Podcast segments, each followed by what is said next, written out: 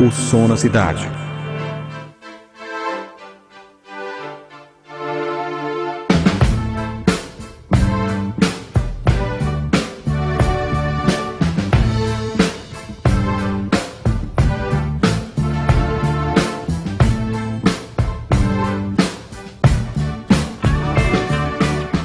Salve, ouvintes! Meu nome é Rafael Oliveira e esse é o podcast mais musical do interior de Pernambuco, o podcast O Som na Cidade. Esse podcast é produzido pela startup Talkingcast, produção de podcast. Você pode conferir todo o portfólio da Talkingcast acessando o site www.talkingcast.com.br ou entrar em contato através do e-mail contato@talkingcast.com.br e também pelo Facebook, facebook.com barra Talkingcast. Para falar diretamente conosco do podcast O Som na Cidade, pode nos enviar um e-mail para o somnacidade@gmail.com ou pelo Facebook, facebook.com barra o som na cidade. De preferência, nas postagens lá do, dos nossos episódios no Facebook, é onde eu mais vejo os comentários, os feedback de vocês. Então estamos em todos os lugares para poder falar conosco a qualquer hora e a qualquer momento.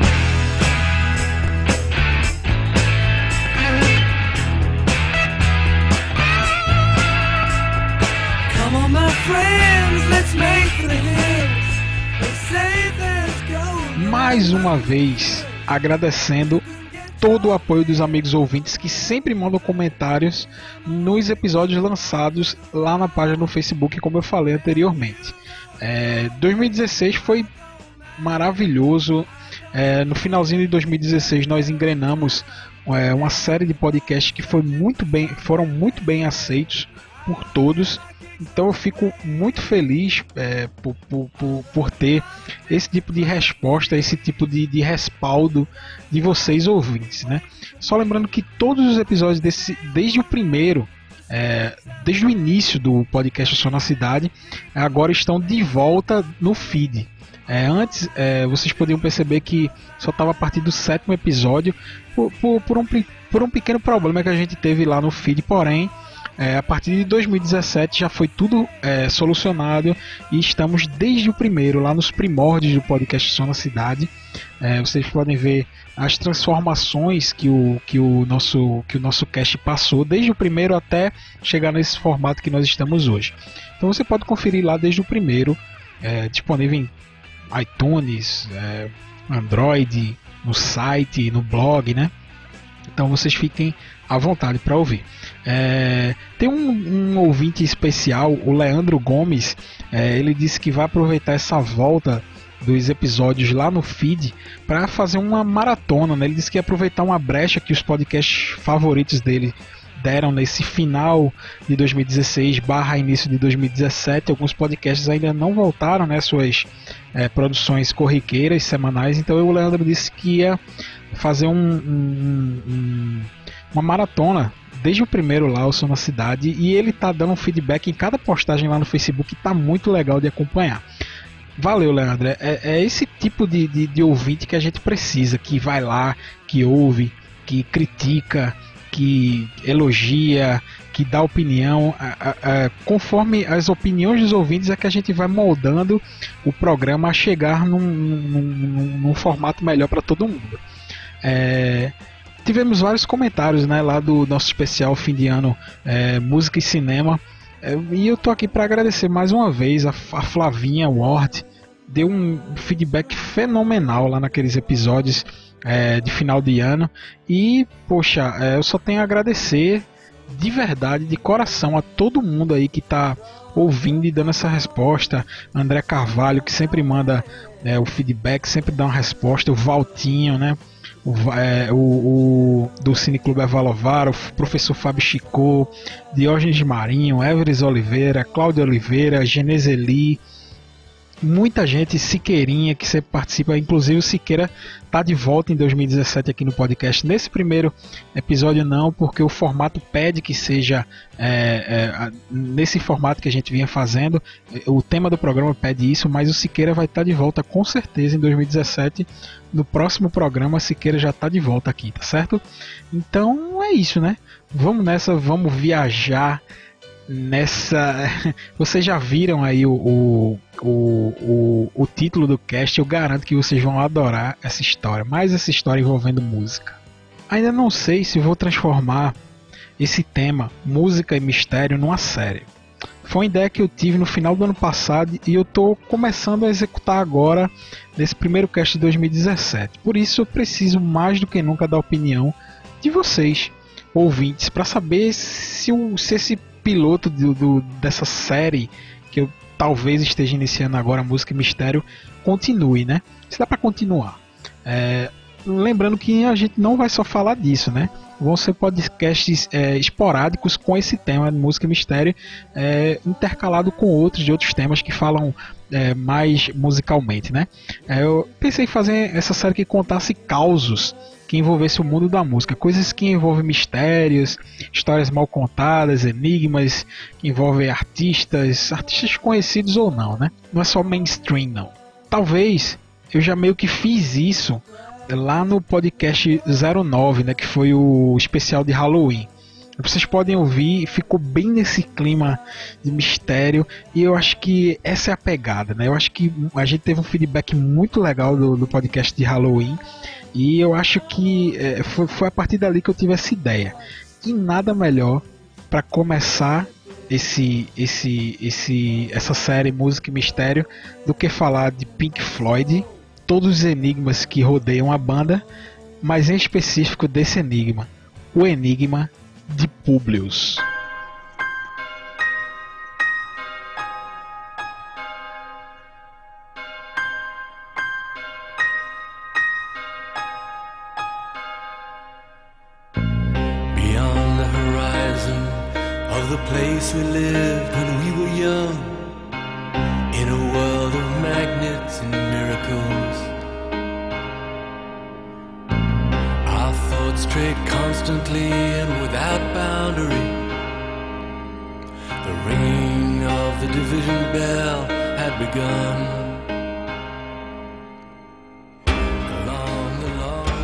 O ano era 1994.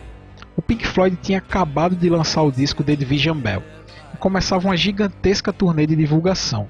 Grande parte do álbum lida com questões de comunicação eh, e de que muitos dos problemas da nossa vida podem ser resolvidos através do diálogo. O tema geral se reflete no título do álbum, The Division Bell, que foi inspirado nos sinos da divisão do parlamento inglês do Reino Unido. Esse sino é tocado quando ocorre uma divisão de opiniões entre os parlamentares, o que indica um momento de haver uma votação. É no momento de discordância que o Division Bell é tocado. Algumas pessoas dizem que a temática do disco também faz referência à falta de comunicação entre Roger Waters, ex-membro do Pink Floyd, e David Gilmour. Eles passaram por um longo processo judicial reivindicando o direito de usar a marca Pink Floyd. Foram brigas judiciais envolvendo todos os membros da banda, o que influenciou diretamente no relacionamento e no diálogo entre os membros. Então, por si só, já é um disco com uma temática bem pesada e num contexto bem sobrecarregado. No início dos anos 90, a internet começava a se tornar um item cada vez mais presente na vida das pessoas, chegando inclusive ao Brasil. Porém, eram outros tempos. Nada de vídeos, YouTube, rede social, WhatsApp, essa interação insana que a gente tem hoje. Quando se pensava em interação na internet dos anos 90, normalmente era feito por meio de fóruns. Fóruns que tratavam sobre vários temas, desde eh, pensamentos políticos, hobbies, bandas, onde cada nicho se encontrava no seu fórum específico. E toda a história envolvendo o enigma de Publius começou justamente no fórum que se tratava sobre a banda Pink Floyd.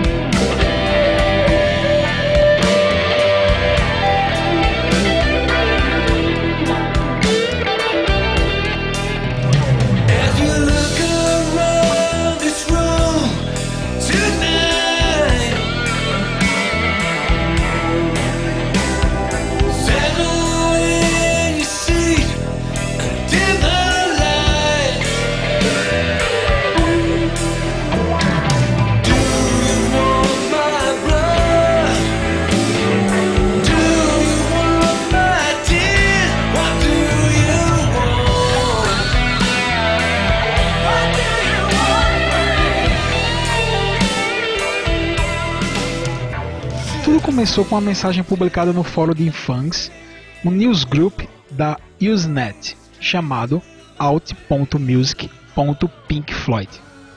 Um mensageiro, autodenominado Publius, apareceu repentinamente no grupo, dizendo que o novo álbum da banda, o The Division Bell, era diferente dos demais e que guardava um segredo.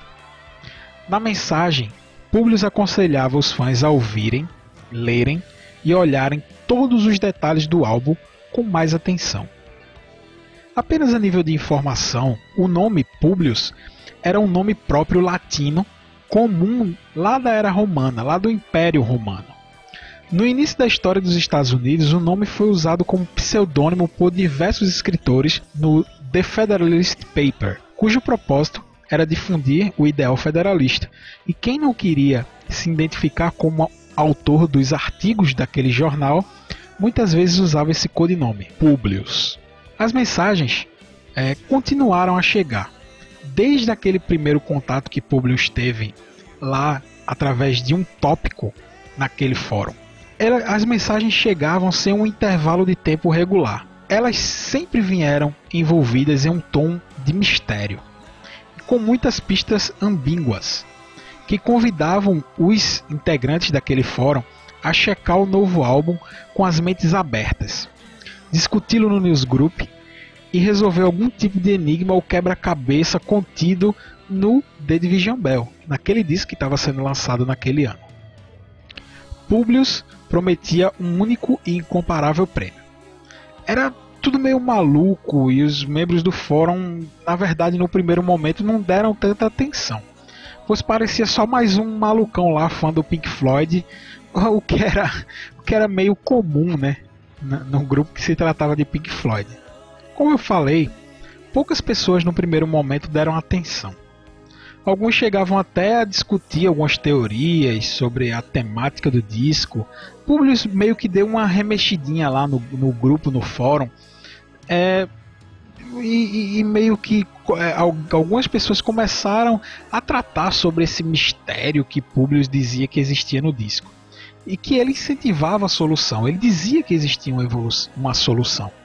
Porém, com o crescente ceticismo de algumas pessoas do fórum, Publius resolveu provar a sua existência.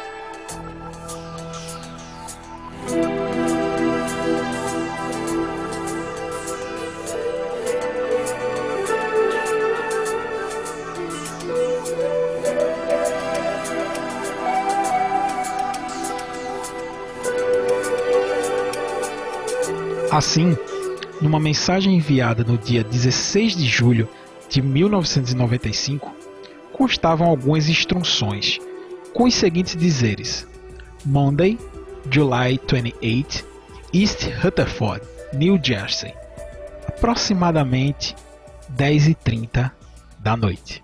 Flashing White Lights. Essa data e esse local coincidiam com o próximo show que o Pink Floyd faria justamente em East Rutherford.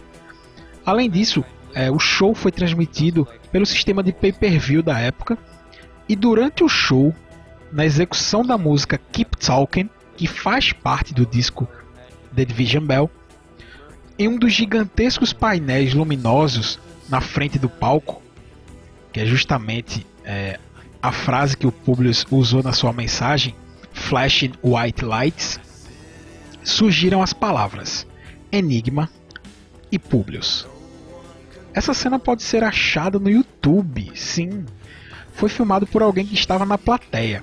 É, como o local do show lá em East Rutherford é, é gigante, alguém filmou o palco meio que de cima. Parece mais um estádio, na verdade, onde tinha alguém no anel superior do estádio filmando o palco inteiro e ele filma justamente a hora que aparecem as palavras Enigma e Publius naquele gigantesco painel de luzes brancas e brilhantes. O vídeo lá no YouTube tem uma péssima qualidade, mas dá pra ver claramente que Publius era real. E ali ele estava provando a sua existência.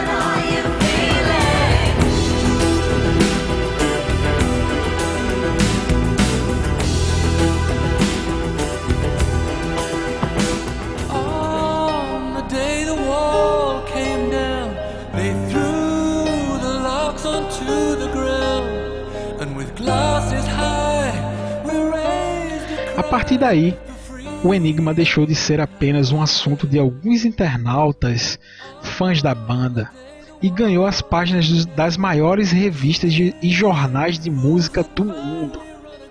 Publius e o seu Enigma ganharam força. Ele sempre dizia em suas mensagens no fórum que a sua identidade não era importante, e sim a, a resolução do enigma. Até tentaram rastrear o endereço IP é, do Publius, porque ele, é, como eu falei, a internet ainda era um item não tão comum quanto é hoje. E tentaram rastrear a origem das mensagens que Publius enviava para o fórum. Né? Porém, eles perceberam que é, Publius usava técnicas para que o seu IP não fosse rastreado. É, ele usava é, é, é essa técnica para manter o seu local de origem ocultos, né? Hoje em dia é comum a gente ver investigações da Polícia Federal quando se acontece algum crime cibernético, é, rastrear o IP de onde veio determinado ataque, determinada irregularidade. Existem técnicas que dá para fazer esse disfarce do IP. Não é tão simples, mas Publius na época conseguiu fazer isso.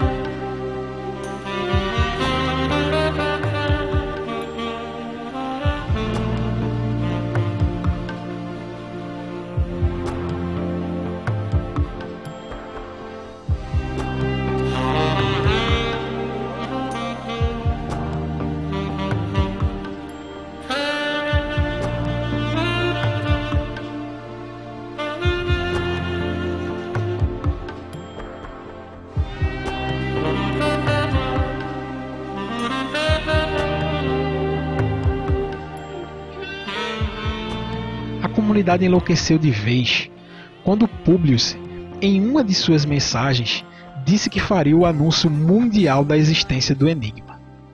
Lembrando que todas essas mensagens você pode achar facilmente na internet, é, elas na íntegra. É até fácil de achar o texto completinho lá de cada mensagem. Bem, Publius disse que ia anunciar a sua existência e a existência do Enigma mundialmente falando. E como ele faria isso? É, o show de Earls Court, que aconteceu no dia 20 de outubro, ele foi transmitido para toda a Europa ao vivo. É, posteriormente, no dia 1 de novembro, esse show foi transmitido para os Estados Unidos, também pelo sistema de pay-per-view. A palavra enigma surgiu no telão durante a execução da música Another Brick the Wall, parte 2, um dos maiores hits da banda.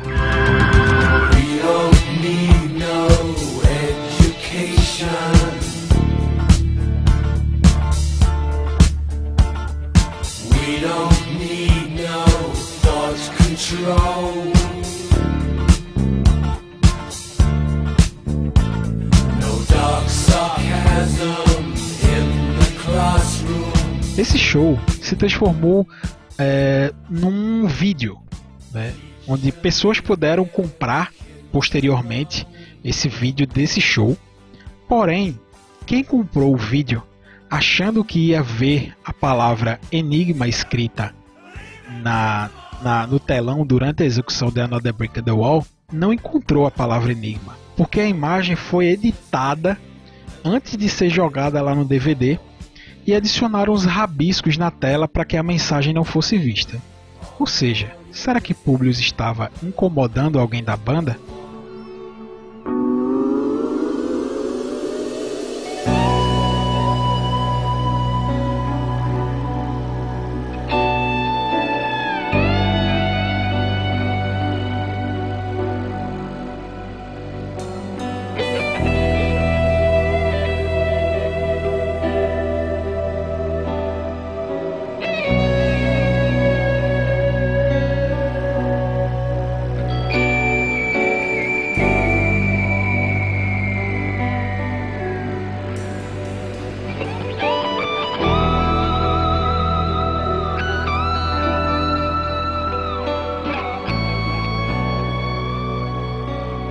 Essa segunda aparição revelou que Publius tinha acesso irrestrito à banda. Surgiram teorias que eram os próprios membros do Pink Floyd que desenvolveram esse enigma para alavancar as vendas do disco e a procura pelos shows. Isso nunca foi comprovado. A banda nunca se pronunciou sobre isso. Várias entrevistas feitas com pessoas próximas à banda, inclusive músicos de apoio que acompanhavam Pink Floyd durante a turnê do The Division Bell, mostravam que eles tinham ciência do enigma, era uma coisa discutida internamente, porém não faziam ideia de quem estavam por trás daquelas mensagens.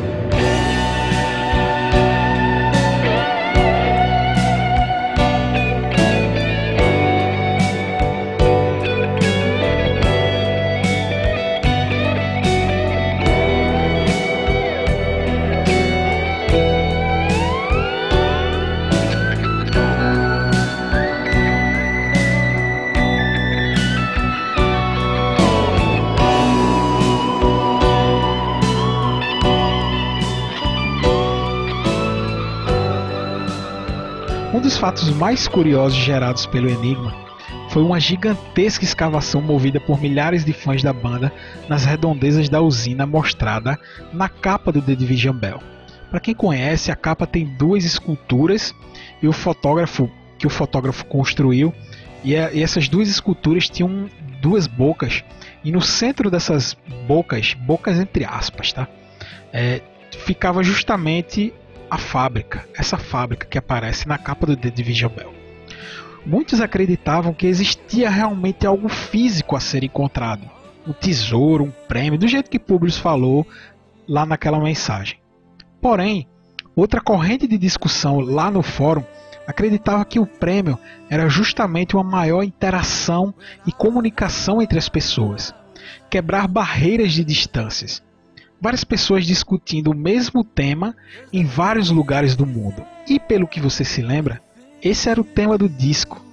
E talvez o Pink Floyd tenha apostado na internet e na aproximação que a internet, a grande rede, proporcionava, com a solução desse, do problema de diálogo presente na temática do disco. Para os dias de hoje, com a internet tão presente nas nossas vidas, realmente mostra que mais uma vez a banda foi visionária por falar nisso lá na década de 90.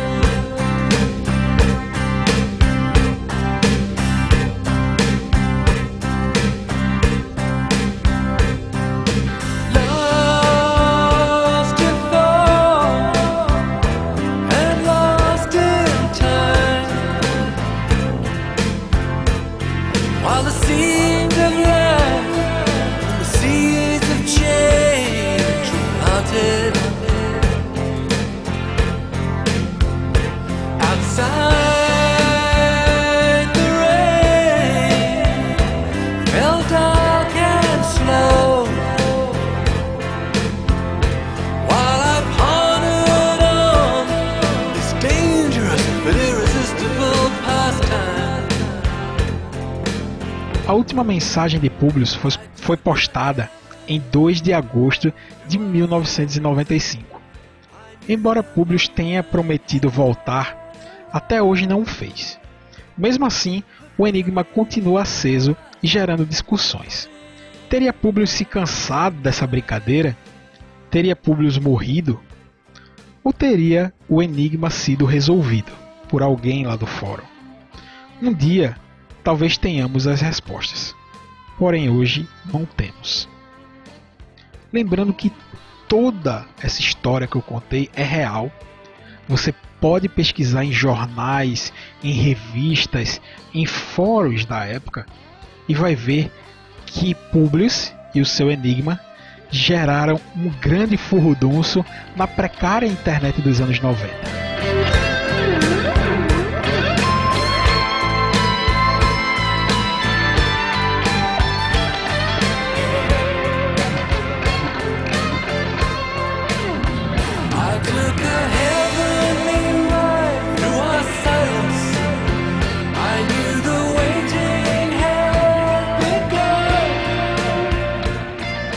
Então, esse é mais um dos muitos mistérios que envolvem o mundo da música.